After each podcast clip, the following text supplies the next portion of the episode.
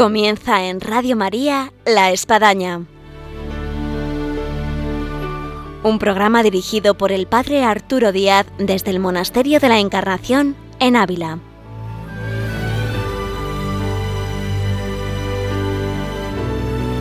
Bienvenidos a La Espadaña. Les habla el Padre Arturo Díaz. Miércoles pasado hemos tenido el miércoles de ceniza. Hemos comenzado un tiempo magnífico en la iglesia que es el tiempo de cuaresma. Y nos ha parecido muy oportuno desde la espadaña hablar de la cuaresma, pero la cuaresma como una transmisión para los niños y adolescentes. Y para esto, qué mejor que con nosotros hoy contamos con el padre Jacobo Portillo, sacerdote legionario de Cristo, que trabaja en el Colegio Everest y que nos va a hablar de cómo poder transmitir la cuaresma a esa edad infantil y de adolescentes. Además tendremos la sección de vida y obra de Santa Teresa. Comenzamos ahora esta espadaña cuaresmal. Bienvenidos.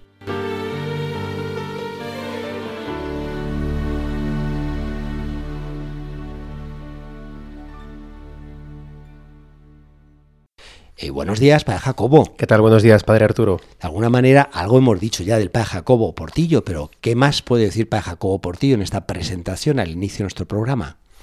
Bueno, pues que soy un sacerdote que llevo ordenado casi 14 años, que soy de Madrid y que prácticamente toda mi vida se ha, se ha, desarrollado en nuestros colegios, los colegios del Regnum Christi y de los Legionarios de Cristo, en un ambiente familiar y de adolescentes y niños. ¿Y cuántos años lleva trabajando en este ámbito de adolescentes y niños?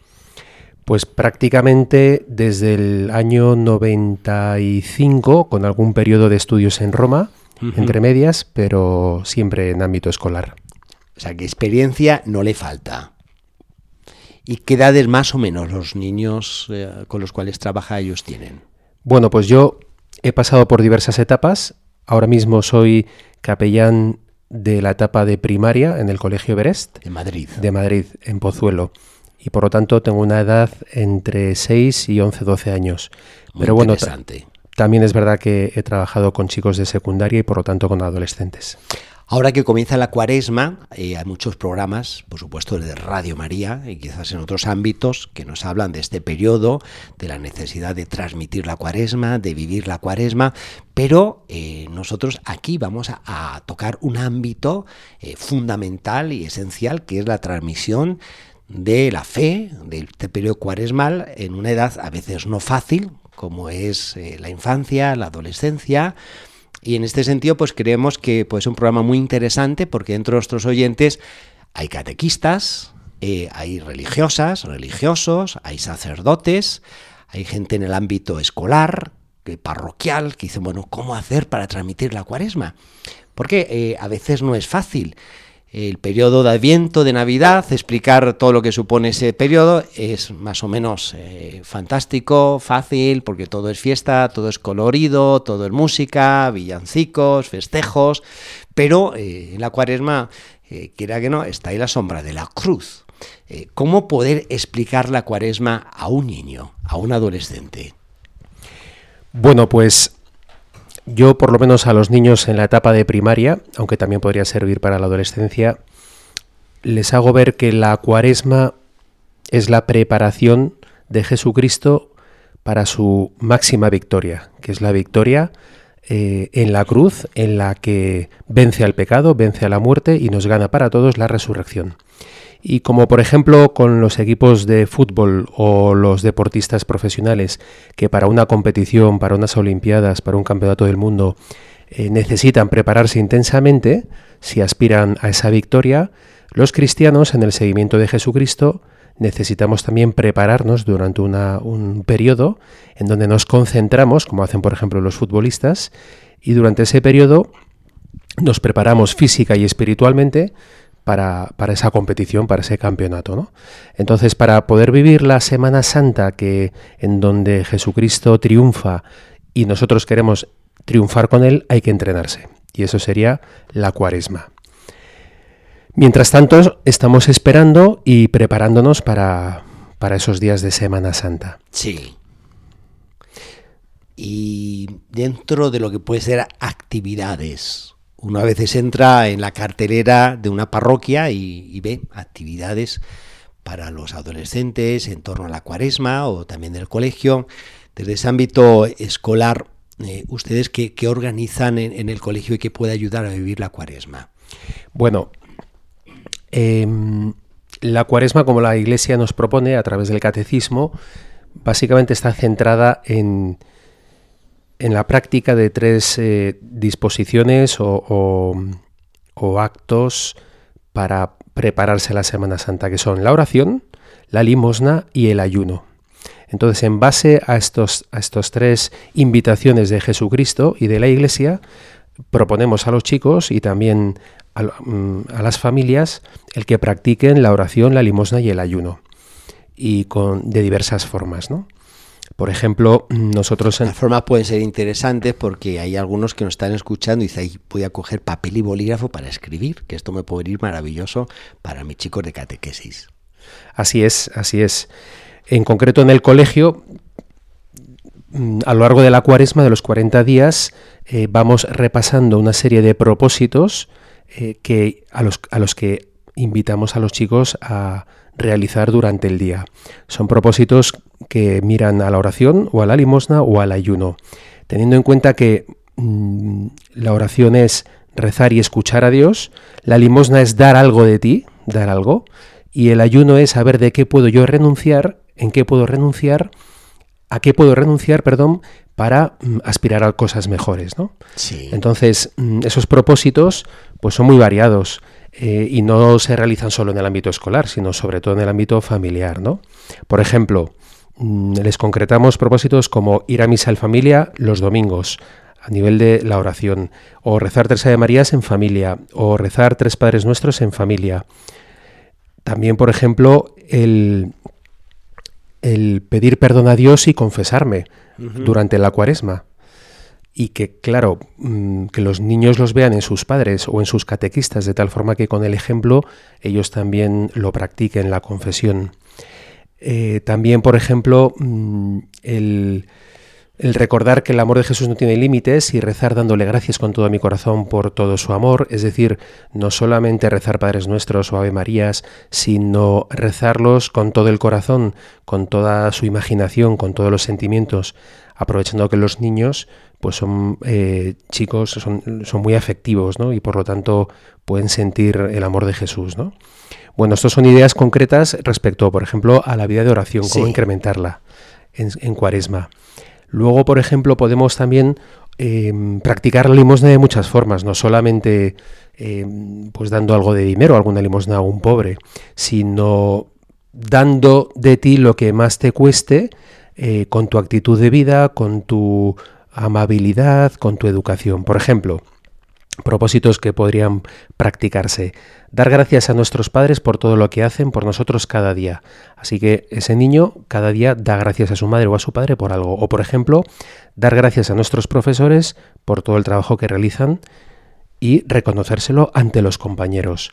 O hacer una buena acción que demuestre mi amor por mi familia en concreto o recoger mi habitación, ordenar mi mesa de estudio, mis libros, mi mochila. Sí. Bueno, toda una serie de, de, actividades en las que en las que a lo mejor desde casa un madre, una madre y un padre pueden proponer a sus hijos a modo de calendario de propósitos cuaresmales y que inviten al niño pues a dar de sí un esfuerzo, una generosidad, una alegría, una sonrisa, un saludo, eh, para que practiquen la limosna. ¿no? Y por último, respecto al ayuno, pues a ver nuestros hijos, adolescentes o niños, de qué pueden ayudar. Es decir, ¿qué podrían, de qué podrían, mm, a qué podrían renunciar eh, a modo de ayuno para eh, llenarse de otras cosas. Por ejemplo, em, vamos a ayunar de, de decir palabras hirientes y vamos a transmitir palabras bondadosas a la gente y por lo tanto voy a tratar de esforzarme y contener mi enfado si me hacen una, una falta jugando al fútbol o si mi, mi, hermano en casa me ha quitado la silla mejor, etcétera. Ayuno de palabras hirientes. O voy a ayunar de pesimismo y voy a fijarme siempre en las cosas buenas.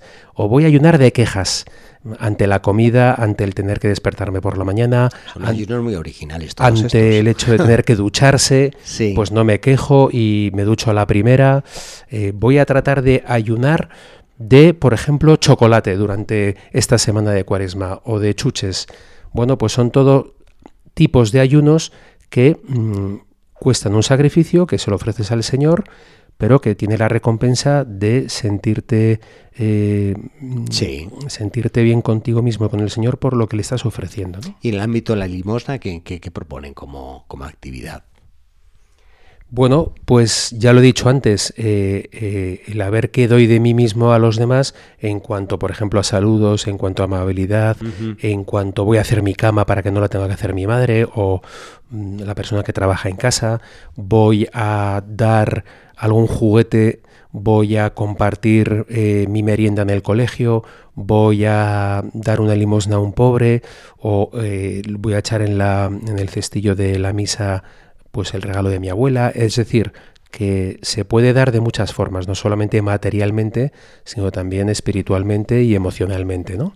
Entonces, bueno, los padres, por ejemplo, o catequistas, conociendo a sus hijos o a sus grupos de catequesis, pueden proponerles de qué forma pueden dar, de qué forma pueden dar al prójimo, dar a Dios, dar a sus padres, dar a los catequistas, etcétera, ¿no?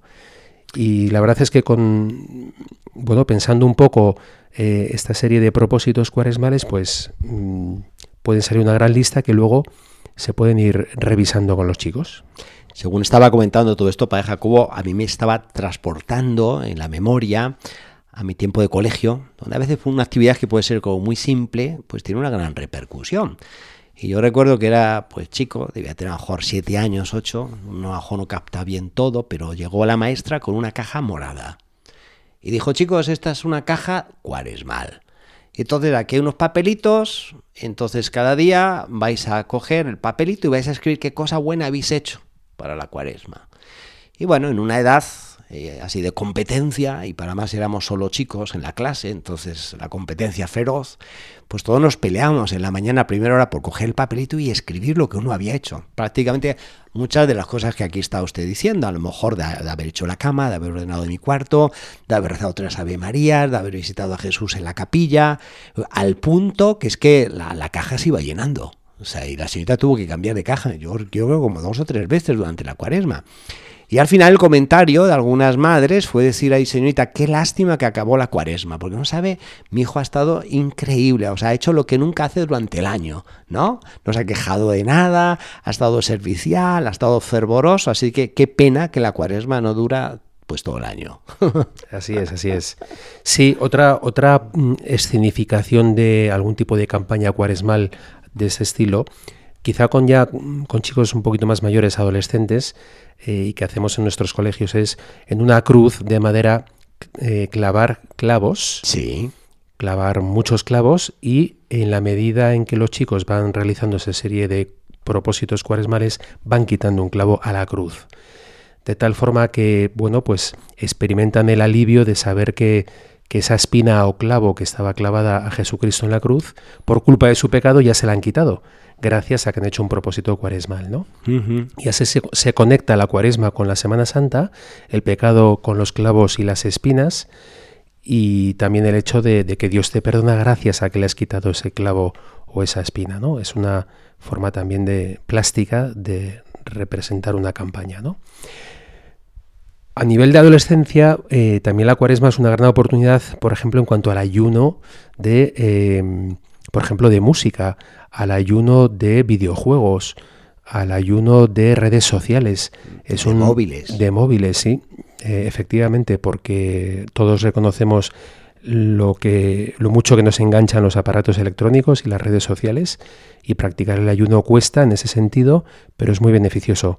De cara también a, a ganar un silencio interior muy importante.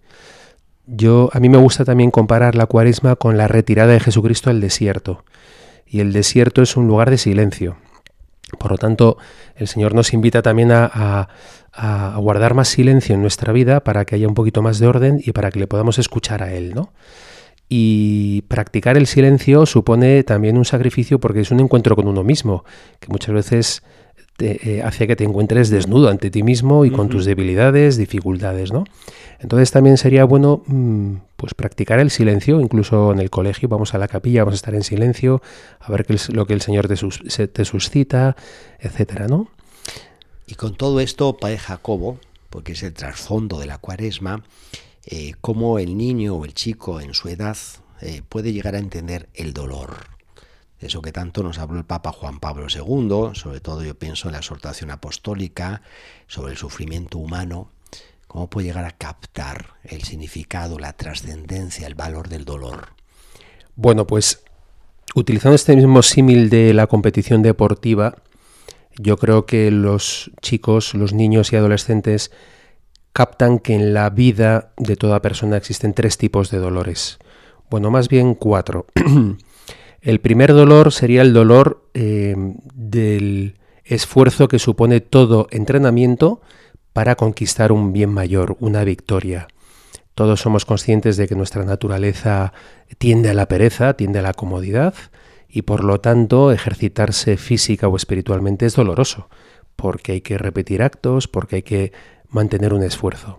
Y los niños, utilizando mm, el símil del deporte, entienden perfectamente que, que, bueno, pues igual que un deportista tiene que sufrir entrenándose y jugando un partido, pues también ellos tienen que pasar por el dolor para, para conquistarse a sí mismos y, dar lo mejor de sí mismos, ¿no?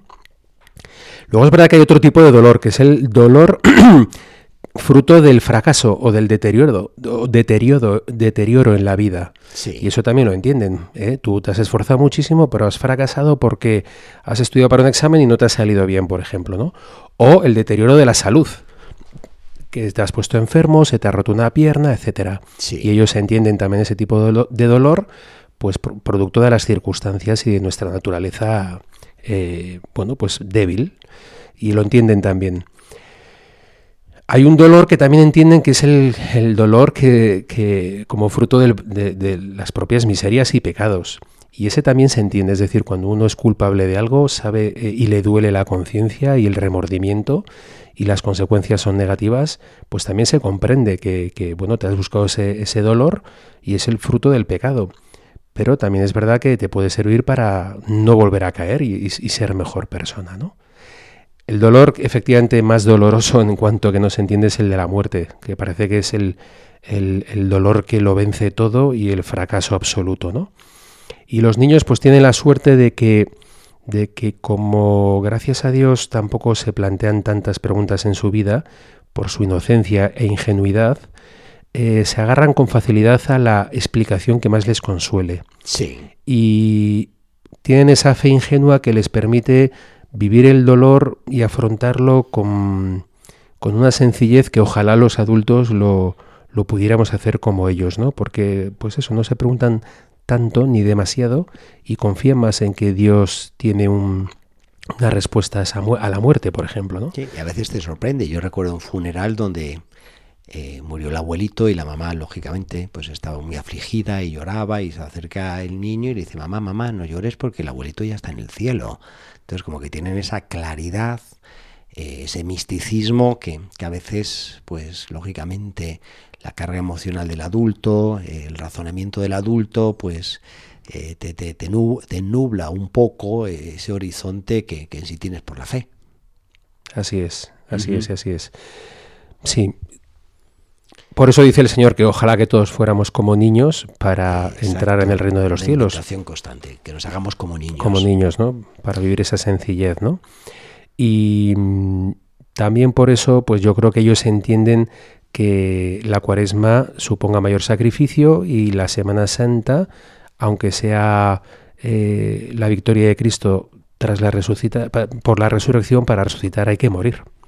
Muy bien, padre, vamos a escuchar una música que nos habla de todo esto, de alguna forma, de este periodo cuaresmal. Y vamos a continuar aquí, en la espadaña, en Radio María, en esta espadaña, digamos así, cuaresmal.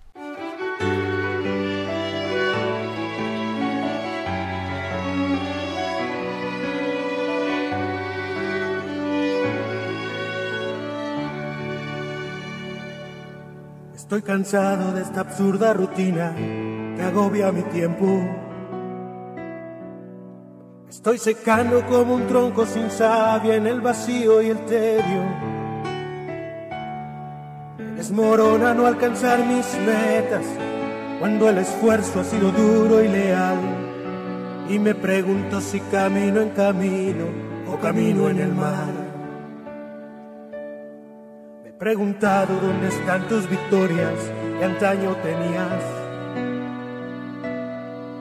Te he culpado por las burlas tenaces que en tu amor permitías. Pero no me detuve a pensar que en el fuego me debo forjar. Pues los llamados a la lucha, todo esto tiene que pasar. Yo no sé caminar sin ti, yo no sé qué está pasando, Señor. En todas partes y en cada momento vamos juntos tú y yo. Si quiero comprenderte a ti, me pierdo en un abismo sin razón por tratar de entenderte con la cabeza a un lado del corazón. Yo no sé caminar sin ti, yo no sé qué está pasando, Señor. Seguimos en La Espadaña, en Radio María, y estamos con el padre Jacobo Portillo, sacerdote, legionario de Cristo, que trabaja en el Colegio Berest de Madrid como capellán, que lleva ahí pues ya siete años como capellán y trabaja con chicos de edad de 6 a 12 años y con él estamos adentrándonos en el maravilloso mundo de la cuaresma, en su explicación a los niños, a los adolescentes. Y padre Jacobo, hay, digamos así, un trípode que es muy necesario y que es escuela, y familia ¿no? e iglesia en la educación de los, de los jóvenes, de los chicos. Eh, ¿cómo, siente el vínculo entre escuela, colegio y, familia a la hora de explicar a los niños eh, la cuaresma? Bueno, pues... Porque va a ver que explican muchísimo, animan a los chicos, hay actividades, les invitan a ir a misa a confesar, pero luego en casa eh, cómo está el respaldo, cómo animan a las familias, para que las familias estén remando también a la vez que, le está invitando el colegio a sus hijos. Bueno, pues eh, por una parte a los chicos en el colegio les hacemos ver que el ser cristiano y, el estar en cuaresma no es algo escolar, solo para el horario escolar, sino pues para toda la vida, para todo el día, ¿no? Tanto para su vida escolar como su vida familiar extraescolar, ¿no? Y esta concepción de saber que estamos en cuaresma, pues tienen que llevarla consigo, hagan lo que hagan, ¿no? Por otra parte, desde el colegio a las familias las tratamos de motivar e invitar a que acompañen este sentido espiritual de la cuaresma desde casa. Antes ya he dicho pues algunas formas como en casa los padres, a través de propósitos, a través de, su ejemplo o a través de ciertas actividades, pueden acompañar a los niños en la vivencia de la cuaresma, tal y como se les enseña desde la parroquia o desde el colegio. ¿no? Hemos dicho que el ejemplo de los padres es fundamental. Si los niños o adolescentes ven que sus padres rezan, ven que sus padres dan limosna y ven que sus padres de alguna forma ayunan, pues ellos lo verán normal y también lo harán, ¿no? Eh, esto además pues se, complementa con bueno pues en la práctica con, hacer algunas actividades juntos y en familia no por ejemplo bueno pues eh, vivir el miércoles de ceniza como lo vimos en familia y haberlo y haber recibido todos juntos la ceniza. Sí muy bonito. Efectivamente. O, por ejemplo, pues eh, recordar a los niños que los viernes de cuaresma son días de abstinencia y que por eso mm, vamos a, no vamos a, a, comer carne e incluso privarnos de algún capricho porque queremos acompañar a Jesús en, su sacrificio y en su ayuno en el desierto por nosotros y que por lo tanto mm, le acompañamos de esa forma, ¿no?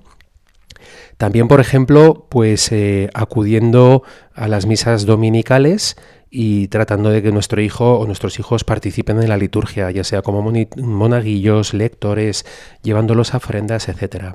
Al mismo tiempo aprovechando para dar una limosna en la iglesia ese, ese domingo, estos domingos de cuaresma, y así practicando la limosna. Luego también, por ejemplo, eh, ese tipo de limosna se podría hacer en familia haciendo alguna eh, acción social de caridad cristiana visitando a algún enfermo en una residencia, yendo a ver a los abuelos que están enfermos, eh, o participando en actividades parroquiales en donde ayudas a, gente necesitada, por ejemplo, en cuántas ciudades pues se va por las calles los grupos de jóvenes o en familia y se dan bocadillos a gente necesitada, o se reparten mantas o café, té, en esta época del año que hace frío, etcétera, ¿no?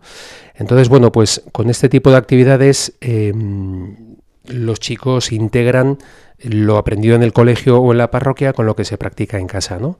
También otra forma de, y termino, de, de invitar a los niños a vivir una mejor cuaresma es en Semana Santa hacer algo especial. Sí. ¿De acuerdo? Ahí también... hay un peligro de que al final Semana Santa se convirtió en unas vacaciones sin más, en un viajar, ¿no? Efectivamente, sí, sí, porque es que además son vacaciones de Semana Santa. Sí. Con lo cual es bastante contradictorio. incentivar para vivir la Semana Santa? Bueno, pues eh, estando en el lugar donde estén, y es verdad que estarán descansando, mm, bueno, pues asistiendo a los oficios de Semana Santa, el jueves santo a la Cena del Señor, el viernes santo a la celebración de la Pasión y si se puede a la vigilia pascual el, sábado, estupendo, ¿no? Después, pues por ejemplo, haciendo alguna mm, algún via crucis en familia o viendo alguna de las películas religiosas que, que en televisión se aprovechan esos días para poner. qué canal de televisión. Sí, efectivamente.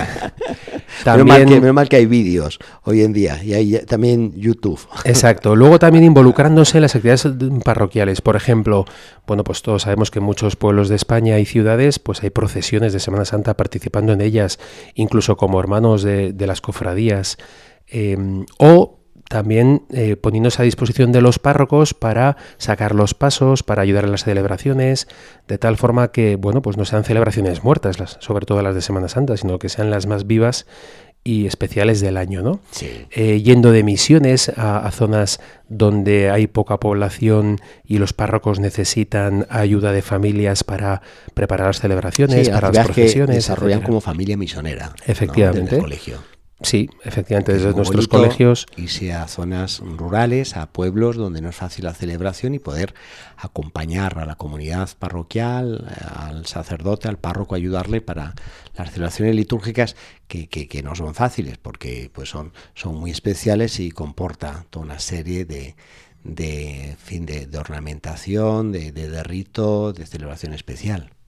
Sí, así es. Y luego, pues Sabemos que en España hay muchas zonas rurales en las que ya hay poca población o los pueblos, eh, en los pueblos hay muchos ancianos y los pobres pues muchas veces ya no están capacitados para poder em, salir de casa o incluso mm, ayudar a las celebraciones. Entonces, bueno, pues estas familias y estos jóvenes y chicos que nos vamos en Semana Santa a ayudar a, a párrocos de zonas rurales, pues les damos la posibilidad de que, de que estas celebraciones salgan adelante, todavía continúen y, e incluso, pues, por ejemplo, visitar a las personas enfermas en sus casas, darles los sacramentos, ofrecer confesión, etcétera, ¿no? Sí. Es un desafío para Jacobo cómo atraer los niños, adolescentes, incluso jóvenes, en todo lo que suponen las celebraciones, tanto ahora ya de Cuaresma como de Semana Santa, en lo que pueden ser celebraciones penitenciales, lo que pueden ser via crucis, en lo que pueden ser charlas cuaresmales, en lo que pueden ser ejercicios espirituales, retiros, convivencias, en lo que puede ser el trido pascual, en todo lo que comporta la celebración. Ahora, qué importante es, eh, como bien ha mencionado ya de alguna forma, involucrar a, los niños, a los adolescentes, para que, bueno, desde su edad vayan captando y vayan entrando en ese mundo maravilloso eh, de lo que es estos misterios de la pasión, muerte y resurrección de nuestro Señor.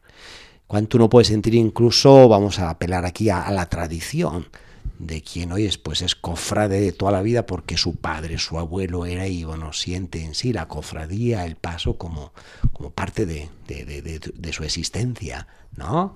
O lo que para muchos ha supuesto la vivencia del tríodo pascual o del periodo cuaresmal por lo que se vivía en casa. Entonces, bueno, el desafío de, poder transmitir en una sociedad que a veces no, no, te invita a lo mismo.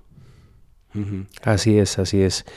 Sí, la verdad es que los jóvenes de hoy y niños, pues eh, son jóvenes que se dejan llevar por la imagen, con lo cual todo lo que las celebraciones puedan ser de imaginativas, no en cuanto a inventar lo que ya está eh, escrito, eh, ni y los ritos que ya están prescritos, pero sí en cuanto a que cuanto más plástica sea la celebración y en la predicación eh, los sacerdotes mm, utilicemos imágenes, afectos, emociones, sentimientos, más enganchados se sentirán los jóvenes de hoy que realmente más que dejarse llevar por la reflexión, se dejan llevar por las emociones y por las imágenes, ¿no? Y prueba de ello es que esas procesiones de Semana Santa, por ejemplo, de Andalucía o de Castilla-León, eh, que son tan em, em, significativas. significativas. y tan plásticas en cuanto al dolor de Cristo, em, su sufrimiento, pues atraen, atraen las miradas eh, de todos los que les miren con devoción y afecto, ¿no?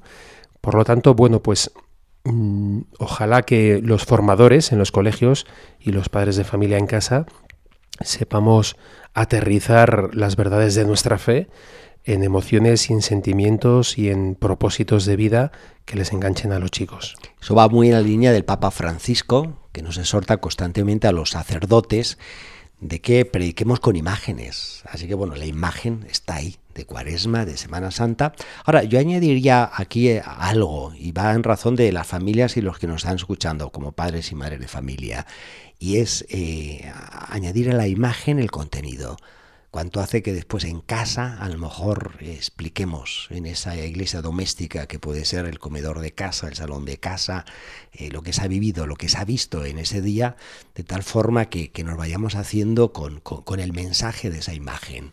Y aquí, bueno, pues hay que aplicar contenidos, en fin, apelar a la pedagogía, a la catequesis y, bueno, al Espíritu Santo. ¿eh?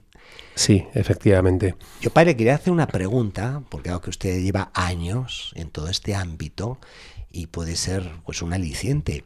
Eh, ¿Qué frutos ha visto por ahí? de que uno dice, oye, pues después de estos años, yo recuerdo ya al chico que tenía 10 años que estaba conmigo y que ahora pues ya tiene 20, pues hoy es el cambio que pegó, ¿no? O la cuaresma de hace 5 años, o la Semana Santa con esta familia? ¿Qué, qué, frutos hay que, que, nos pueden esto, pues, animar? Bueno, yo creo que mm, uno de los frutos que mm, he percibido en los adolescentes y niños ha sido el hecho de que tienen mayor capacidad para rezar de lo que nos imaginamos o para orar de lo que nos pues, imaginamos. Esto nos anima. Y eso nos anima a nosotros y les anima a ellos. Em, ¿Y a qué me refiero? Me refiero al hecho de que cuando los niños o adolescentes, a los niños o adolescentes se les invita a rezar con todo tu corazón, con toda tu alma y con todas tus fuerzas, y en esa oración, en ese Padre Nuestro, en esa escucha del Evangelio, ponen toda su capacidad de atención, de imaginación y de sentimiento, realmente se logra en ellos un encuentro con lo espiritual y un encuentro con lo sobrenatural, porque Dios habla a la mente, Dios habla a la voluntad y Dios habla al corazón. Y esto, eh, lejos de pensar que es autosugestión, si uno se acerca a Dios con todas sus facultades, realmente lo siente, se lo imagina y, y vive ese encuentro con Él. ¿no? Entonces, lo digo porque cuanto más apelemos a la mente, a la voluntad y al corazón, y cuanto más les invitemos a caminar en ese sentido eh, en el encuentro con el Señor, nos daremos cuenta de, cómo lo divino y lo espiritual cala en sus corazones, en sus mentes y en su voluntad. Como pueden comprobar nuestros oyentes, sería para estar hablando largo y tendido aquí con el padre Jacobo Portillo sobre la cuaresma, pero el tiempo para Jacobo se nos va. Y el padre Jacobo está aquí en el monasterio de la Encarnación porque, bueno, yo creo que inspira a decir todas estas cosas y muchas más. Sí, estoy aquí pues eh, gracias a que usted me invita de vez en cuando y me autoinvito. y es un gusto, y es un gusto, las dos cosas. Bueno, pues en parte para hacer la experiencia de Jesús retirándome al desierto y para buscar un lugar de silencio, en este caso porque además tengo que aprovechar para preparar unos ejercicios espirituales, ¿no? Y así de paso le ayude a usted en algunas de las celebraciones, tanto aquí en el convento como en el, como en el santuario de Sonsoles. Así que se agradece y ojalá que pase muchas más veces por aquí para Jacobo, que como siempre es bien recibido y más todavía con un programa como el de hoy, en torno a la cuaresma y la Semana Santa, la transmisión a los niños y adolescentes. Muchas gracias, Padre Jacobo. Muchas gracias a usted, Padre, por su invitación. Y hasta la próxima. Gracias.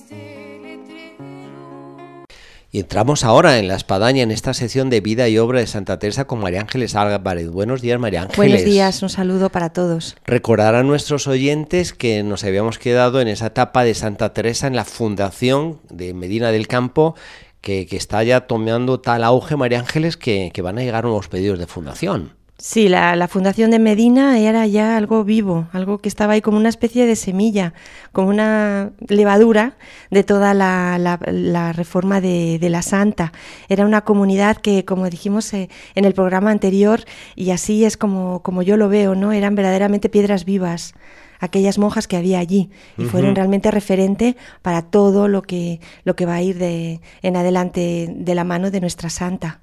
Esto nos lleva a revivir pues incluso en épocas actuales, por ejemplo, las comunidades de la Madre Teresa de Calcuta, ante eh, el éxito, vamos a decir así, la cantidad de vocaciones, eh, tanta gente que luego se mueve para decir que vengan aquí, que funden, que funden, así que, pues ahí se peleaban para que la Madre Teresa pues fuera a fundar un convento carmelitas ahí a su ciudad, a su pueblo. Claro, en donde iba creciendo el número de monjas y de peticiones de jóvenes de Medina y de alrededores que querían entrar en, el convento y va despertándose de manera enorme el interés en la ciudad. Y hay una serie de datos que yo los he ido analizando y me han parecido muy, muy sorprendentes. La priora y la subpriora eh, pues eran eh, dos monjas que habían ido desde la Encarnación eh, para ayudar en la, en la, fundación, Inés de Jesús Tapia y su hermana Ana de la Encarnación Tapia. Eh, decir, Teresa había, había puesto a estas dos monjas de la Encarnación, que como hemos dicho en otros programas, pues realmente eran las que sabían lo que, lo que era ser monjas y llevar a cabo todo, porque las otras eran muy nuevas y que tenían que aprender. Y que fueron las pobres que sufrieron, que bien lo relataba María Ángeles, que claro, se vieron a mitad de camino porque todavía no estaba lista la casa de, Medina y de pasar de un monasterio como la Encarnación funcionando a pasar a estar alojada en la casa de una señora. Sí un cambio. Pobres. además, como vamos a ir viendo, la santa las tenía muchísimo cariño y muchísimo respeto a estas hermanas de la Encarnación y siempre tenía muchas atenciones con ellas porque ella valoraba mucho lo que hacían, porque al final, bueno, pues habían salido de una vida más o menos acomodada de oración en un convento como era este, un monasterio como este, a fundar algo que como veíamos en Medina se estaba cayendo y había muchos problemas. Es decir, es pasar de, un, de una situación a otra muy diferente. Y hay que reconocer, y dado que estamos emitiendo el programa desde el Monasterio de la Encarnación, que el Monasterio de la Encarnación será para Santa Teresa eh, su granero, del cual saldrán 40 carmelitas a las más diferentes fundaciones que ella realizará. Sí, la van a acompañar y como, como decimos, ¿no? van a ser realmente las maestras, las que van a enseñar a, a estas jóvenes que entraban a ser monjas ¿no? y, a, y hacer una vida, una vida en la comunidad. Incluso el salto también María Ángeles de ser calzadas, porque ellas pues profesaban la antigua observancia, a, entrar en la dinámica de la reforma que Santa Teresa estaba estableciendo. Eso también debió de ser un cambio que, que uno lo ve y por la gracia de Dios. Sí que lo aceptaron por la gracia de Dios, porque realmente pasaron de una situación a otra muy diferente en cuanto a la pobreza y en cuanto a todo lo que era la reforma de la Santa. Eh, en este momento pidieron hábito otras mujeres. Yo he recogido el nombre, pues un poco para, para poder, no sé, ponerle nombre. Siempre me gusta ponerle nombre a todas las, las, las pues mujeres. hay que ensalzar el trabajo de María Ángeles en este aspecto, ¿eh? porque vamos, es un poquito rata de biblioteca. y he ido un poco, los nombres de estas monjas, ¿no? Sí, he ido un poco eh, sondeando quiénes eran, ¿no? Por ejemplo, Isabel Fontecha, que había venido desde Ávila que había intentado entrar en Ávila y nos imaginamos que la santa la había desviado para acá. Isabel Pinedo, que, es de Toledo, que luego se llamará María de Cristo. Isabel de Ureña, que luego será Isabel de San Jerónimo. Es decir, eh, vivero de, grandes hijas de la santa. Y todas Isabel. Estas sí, estas tres mm, vienen Isabel. Y luego una serie de doncellas jóvenes de Medina que bueno, pues que ya pidieron entrar, o sea, con lo cual ya vemos un poco la respuesta que tuvo la, la, la, ciudad ¿no? de, de Medina eh, con, la, con el convento de la Santa, que eran Tomasina Bautista, Mencía Ponce de León, Catalina de Jesús, Inés de Cabrera y Catalina Gutiérrez. y, y, así nos cuenta, nos cuenta la Santa, ¿no? En una, en una pequeña frase que voy a leer, que, es, que es muy, muy, muy interesante, ¿no? De lo que ella pensaba. Dice, fueron entrando algunas que parece las escogía el Señor, cuales convenían para el cimiento de semejante edificio. Es decir, como digo, eran piedras vivas. El Señor las había ido eligiendo para que fueran las piedras que fueran levantando. Y aquí la Santa nos da nuevamente otra lección. No es que es el Señor el que llama, es el Señor el que llama, el Señor el que me ayuda, el Señor en el que yo pongo la confianza es el que está levantando este convento. Por eso llegan todas estas mujeres. Eh, las monjas de aquel convento pues tal y como nos lo, nos lo cuentan, pues muchas de ellas iban muy adelante en la oración, de manera que algunas eh, llegaron a alcanzar gracias místicas visibles en, la, en la comunidad. Es decir, que la santa las iba enseñando el camino de la oración. Sabemos que ella es maestra de esto y que ella quería que las monjas se dedicaran a esto, a andar por este camino, a transitar, ¿no? Eh, como digo, algunas de ellas tenían gracias místicas visibles, por ejemplo, y nos cuentan un caso en el que voy a referirlo porque además no solamente de lo que pasaba, sino de cómo lo encajaba nuestra santa. ¿no? Esta hermana era Alberta Bautista. Y, según nos cuentan las crónicas, pues era muy ordinario verla elevarse, era muy ordinario verla. Ya tenía gracias especiales. Gracias especiales, visibles para las demás, pues. Y entonces, ¿cómo lo veía la santa? Y cómo mm, la trataba con relación a las demás, es decir, cómo lo encajaba la santa este tipo de manifestaciones, ¿no? Pues, eh, pues voy a contar un poco lo que pasó. Un día se disponían a cantar unas coplas y Alberta, esta Alberta Bautista, eh, dijo, ¿ahora cantar? Uy, mejor sería contemplar. Y entonces nuestra santa se enojó y la mandó a contemplar a su celda. A mí esto me ha hecho pensar. Sí, sí. Es decir, eh, para la santa era muy importante lo que es la recreación y sobre todo la relación, la relación de unas con otras.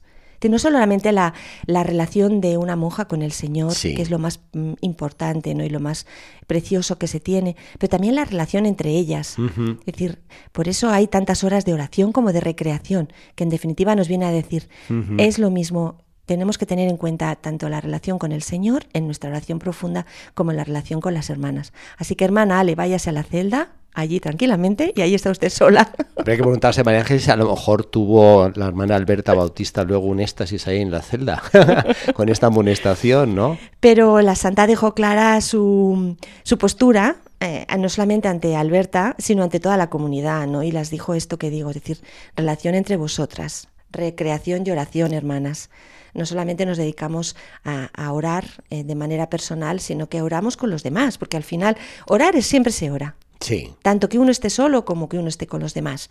Y en este caso vamos a cantar unas coplas. Sabemos que, que la santa y todas, todas sus hijas, todos sus hijos son muy de cantar. Sí, sí, sí. son cantarines y son muy alegres, ¿no? Es decir, bueno, vamos a compartir la alegría, ¿no? También.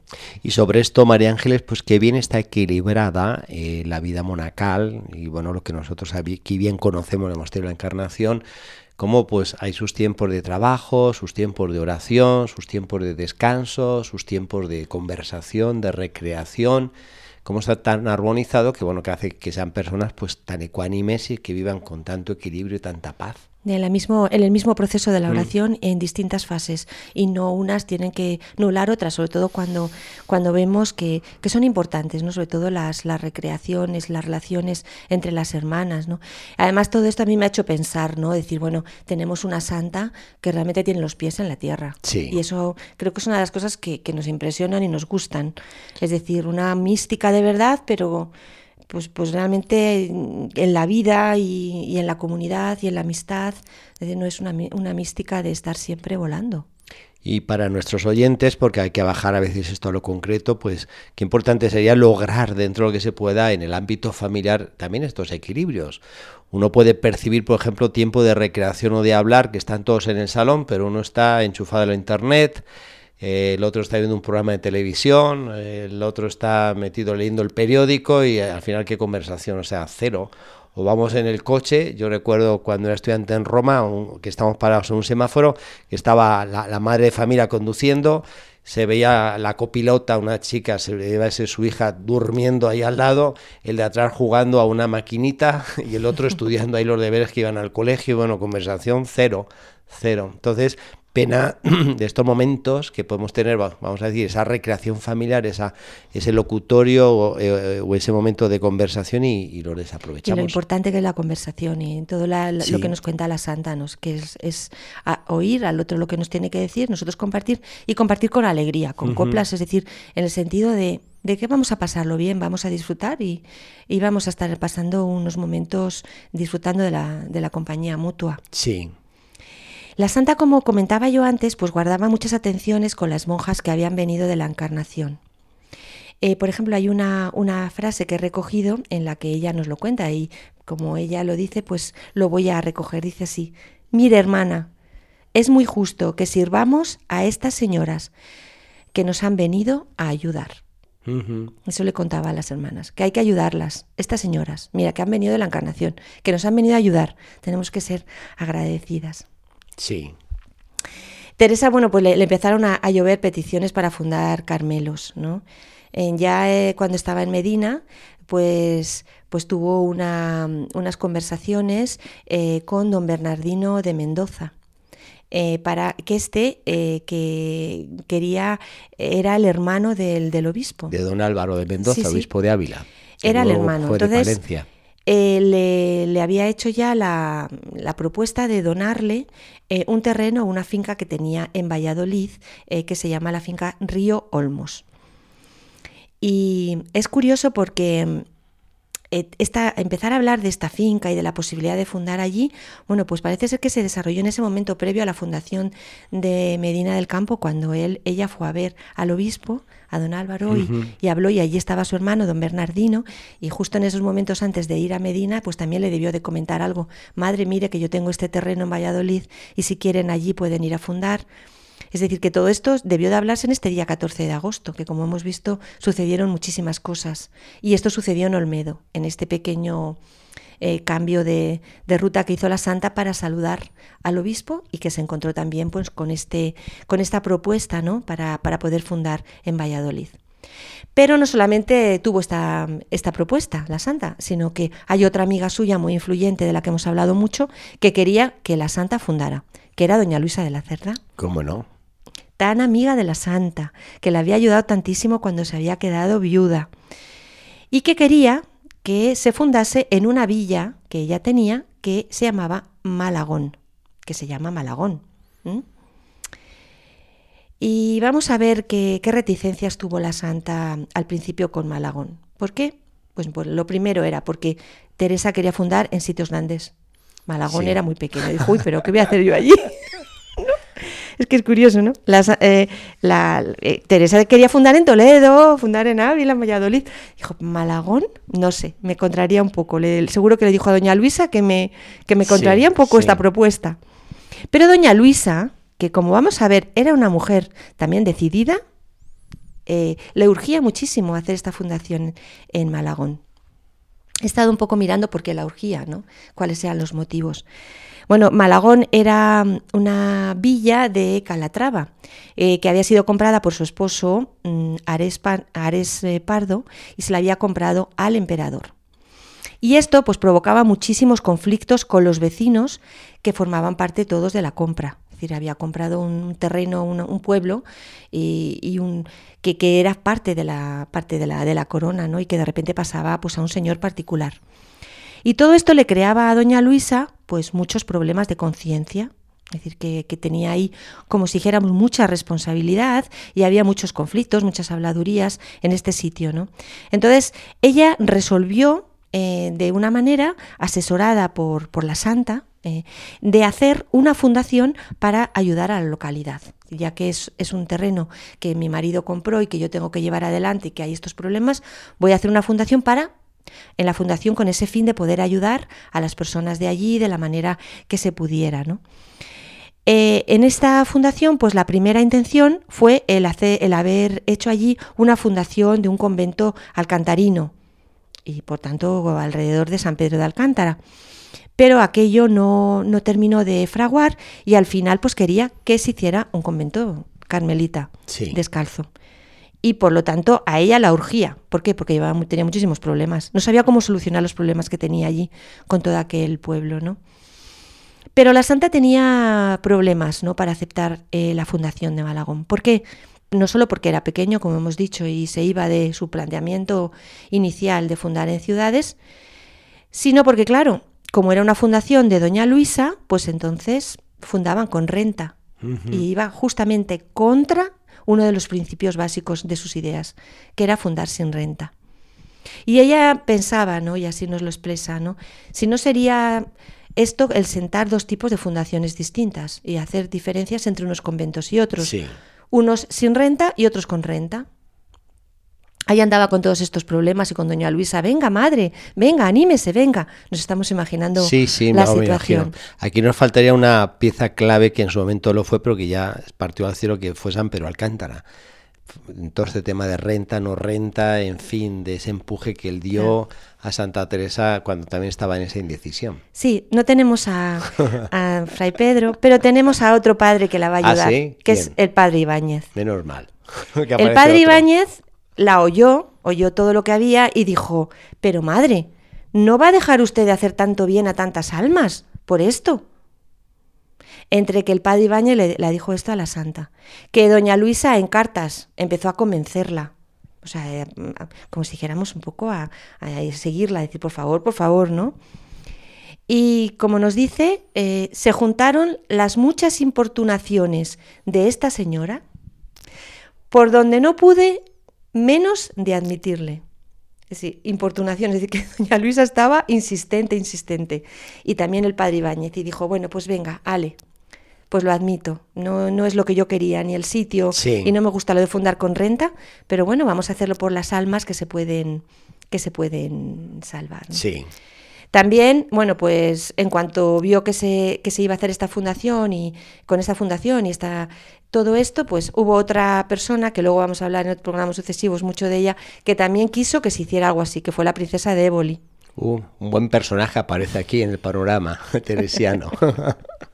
que también vio, bueno, dijo, uy, qué bien. Esto se puede hacer con fundación, me gusta. Esta mujer tan santa, también me gusta. Que puede esto llevar a que la gente de, las, de los pueblos y las ciudades estén contentos con, con la figura del protector o benefactor, todo esto me gusta. Bueno, en, en definitiva, podemos sacar una enseñanza, ¿no?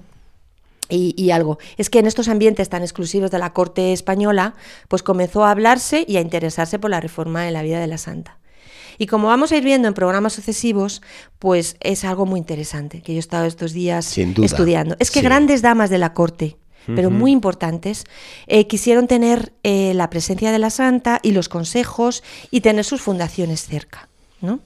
Así, por ejemplo, eh, tenemos una persona como es doña María de Mendoza, que era la viuda del comendador Cobos, o sea, el secretario mayor y hombre de confianza del rey Carlos V, que luego fue consejero del joven príncipe Felipe II y que tenía grandísimas amistades dentro de la corte, una de las, de las que quiso siempre tener cerca a la santa, su consejo y también sus fundaciones.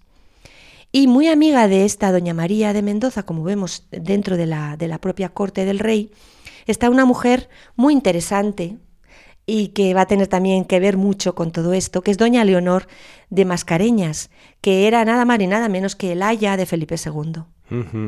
Era una dama portuguesa que vino a Castilla con, eh, con, la, con doña Isabel, la esposa del emperador. Vino desde Portugal y fue nombrada aya del príncipe, ¿no? Y, y cuando ella vio que, el príncipe, al ser pequeñito, pues que estaba a punto de morir, porque sabemos que en aquella época, bueno, pues los niños La mortalidad infantil. Pues ella hizo un voto de castidad, de manera que ella siempre tuvo dentro de sí pues el deseo de ser monja, de hacer una vida religiosa, de una consagración. Y fue ya cuando nuestro ya, ya, ya rey eh, Felipe II, cuando tenía 25 años, justamente dos años antes de ser emperador, pues ella quiso ser monja francisca eh, para ayudar a otras mujeres en el camino de la santidad. Bueno, primero esta mujer se encerró en un cuarto adosado a la iglesia de San Jerónimo de Madrid, en, un, en una vida de clausura estricta, pero eh, el, rey la instaba a hacer conventos con otras monjas y la dio una dotación de 3.000 maravedíes. Bueno, todo esto lo cuento porque ella mm, hizo eh, venir a siete monjas de eh, Santa María de Jesús, de las Gordillas de Ávila, para esta fundación que quería hacer. Y también porque llegó a Madrid para hablar con ella en todo este proceso fundacional, pues una beata de Granada, de la que hablamos hace mucho tiempo y de la que vamos a hablar de ahora en adelante, que se llamaba María de Jesús Yepes. Ya. ¿Eh? Y entonces, eh, en el siguiente programa, que instamos a todo el mundo a que lo oiga, pues vamos a hablar de esta, de esta, de esta monja, que también fue fundadora, que como dijimos había ido hasta Roma, también quería hacer una reforma eh, carmelita, y la hizo, eh, en, Alcalá y cómo eh, entra ahí nuestra santa, cuál es el papel que tuvo en toda esta fundación de Alcalá. Bueno, yo creo que es muy interesante eh, porque nos pone un poco en el terreno de lo que estaba pasando en la sociedad con la reforma de la santa, de cómo se la veía en todas partes y cómo iba poco a poco ella haciendo esto, ¿no? Sembrando toda esta reforma por donde ella iba pasando. Sí, pues hemos visto, María Ángeles, el despegue de fundaciones que va a tener Santa Teresa a partir de Medina del Campo, de estas mujeres que van a ser instrumento de estas fundaciones y la trascendencia que vamos a ir viendo a lo largo de los sucesivos programas. Sí, además en este ambiente de espiritualidad profunda que había en este momento en España, como vemos, en el que había muchas. Así que, pues a ver si copiamos. ¿eh? Algo importante de esa historia la llevamos a la actual. Muy bien, María Ángeles, pues muchas gracias por este sabroso programa de vida y obra de Santa Teresa.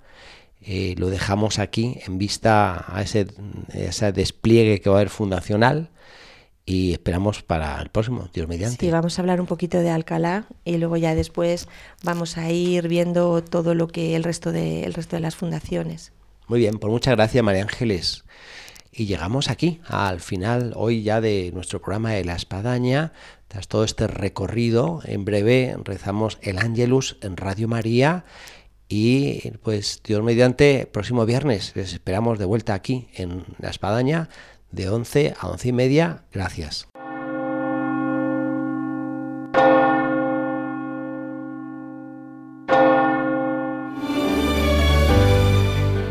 Han escuchado en Radio María La Espadaña un programa que dirige el padre Arturo Díaz desde el Monasterio de la Encarnación en Ávila.